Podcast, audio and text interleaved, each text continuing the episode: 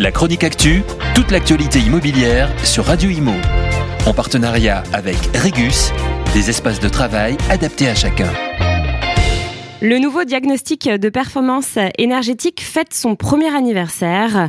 Ce document permet d'indiquer, euh, grâce à une nouvelle méthode de calcul, la consommation énergétique d'un logement et ses émissions de gaz à effet de serre, notamment à travers les étiquettes énergie.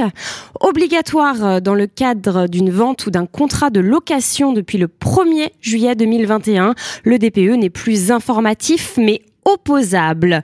Son but est de mieux identifier les passoires thermiques et à terme d'obliger leurs propriétaires bailleurs à effectuer des travaux de rénovation.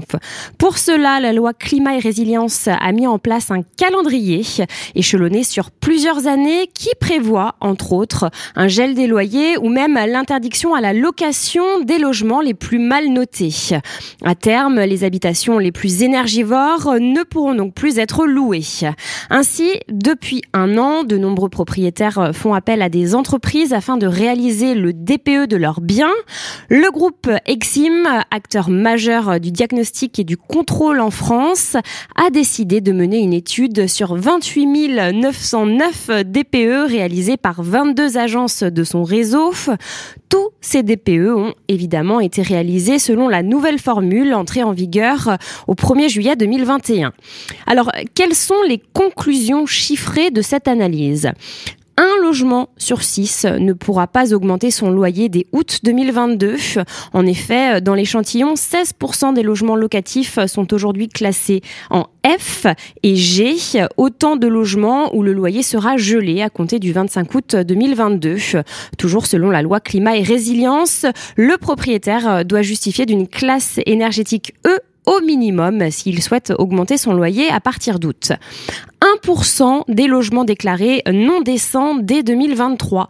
On parle ici des pires passoires énergétiques. Ces logements extrêmement énergivores restent marginaux et pèsent à peine 1%, ce qui représente quand même 100 000 logements à l'échelle du parc locatif français. 6,5% des logements devront être rénovés avant 2025. 1er janvier 2025, tout ce qui a une étiquette G sera interdit à la location. Sur les 30 000 DPE, plus de 8% des logements sont aujourd'hui classés en G. Tous ne sont pas forcément destinés à la location, mais si on considère les DPE réalisés dans un contexte purement locatif, on s'aperçoit tout de même que 6,5% des logements devront donc être rénovés avant 2025. 16% des logements devront être rénovés avant 2028. La prochaine étape, vous l'avez compris, c'est 2028. Interdiction de louer un logement classé en F. Un logement sur 10 aujourd'hui sur le marché locatif est concerné. La rénovation a, prévu d'accélérer à partir de 2034 autour de l'étiquette E. On s'attaque là à un gros morceau puisqu'un logement sur 4 aujourd'hui est classé E. Et pour finir, quelle est la par des bons élèves, c'est-à-dire les logements notés A et B. Eh bien, ils ne représentent en moyenne que 3% du parc locatif français. Ces biens ont d'ailleurs souvent été construits après 2012.